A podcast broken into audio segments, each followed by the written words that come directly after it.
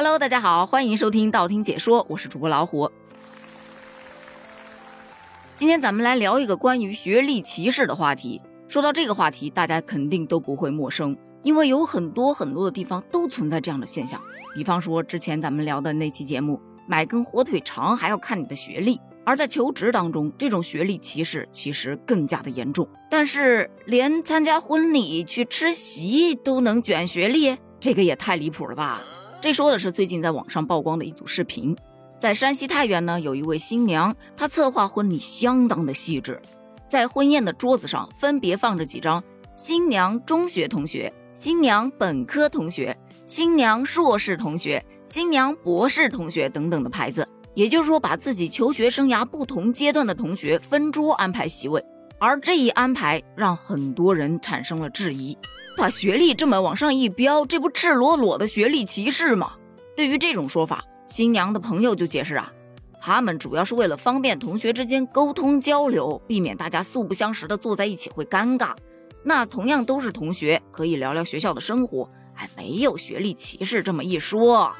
针对这个现象啊，我个人是觉得没有必要吧，这也算不上是学历歧视啊，并不是说新娘的中学同学他的学历就止步在中学了，他只不过是中学跟新娘在同一所学校上学，他后来也可以去读博士啊。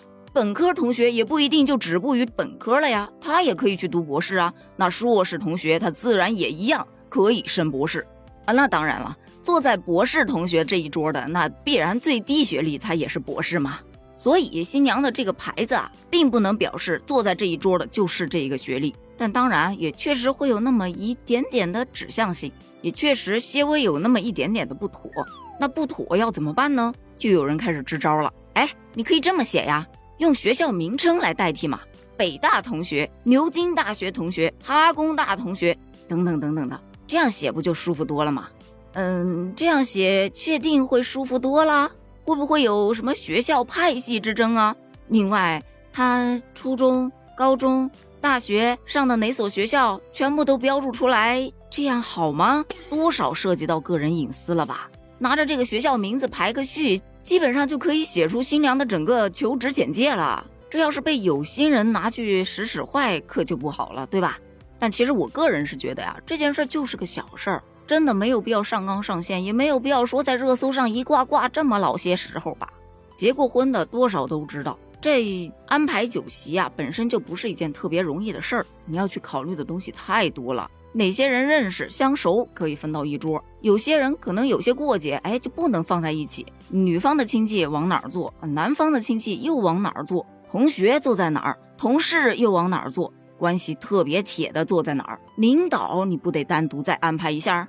这讲究啊，真的太多了，不是说像有些人提议的，哎呦，大家都是成年人，到了自己会找自己认识的人做的，还用你去安排吗？乍一听确实没毛病，但是完全靠自觉，这个就有失待客之道了吧？所以说啊，婚礼上安排席位确实是挺难挺难的。个人提一点小建议，就是每个求学生涯总会有那么一两个特别要好的朋友吧。你就让那特别要好的一两个朋友呢，负责那一桌的招待。比方说，初中玩的最好的小 A 同学，哎，你就专门负责招待这初中的同学到这一桌来坐。高中特别要好的小 B 同学，他就专门来招呼这些高中的同学。桌子上呢，就直接写上女方同学就可以了。在婚礼策划阶段，或者是说在婚礼结束之后，再单独把这些玩的特别好的再请一顿。这样又可以避免大家都不认识坐在一起啊，没有人招呼很尴尬，也可以避免给大家带来这种学历歧视的嫌疑。但是啊，任何事都不可能有十全十美的。比方说，高中同学来的比较多，一桌坐不下；而博士同学一桌来的比较少，一桌还坐不满。当这两桌正好挨到一块儿的时候，你是不是会稍微的拼一下桌？这种情况啊，在婚宴上经常可见。但既然是奔着喜宴而去的，添喜不添乱，既然能去参加婚宴，自然而然关系还是不错的嘛。给新人捧捧场，就真的没有必要去太计较这些喜事之外的东西了。另外，咱们其实也可以稍微严谨一点，因为如果他写的是硕士坐这一桌，博士坐这一桌，这真的就属于赤裸裸的学历歧视。但是他写的是硕士同学、博士同学，那就不属于等级划分了，只不过是他人生不同的阶段认识了不同的人而已。那对于这件事儿，你又是怎么看的呢？你觉得这算不算学历歧视呢？另外，办婚礼分宾客座次，你有什么更好的建议吗？欢迎在评论区留言哦，咱们评论区见，拜拜。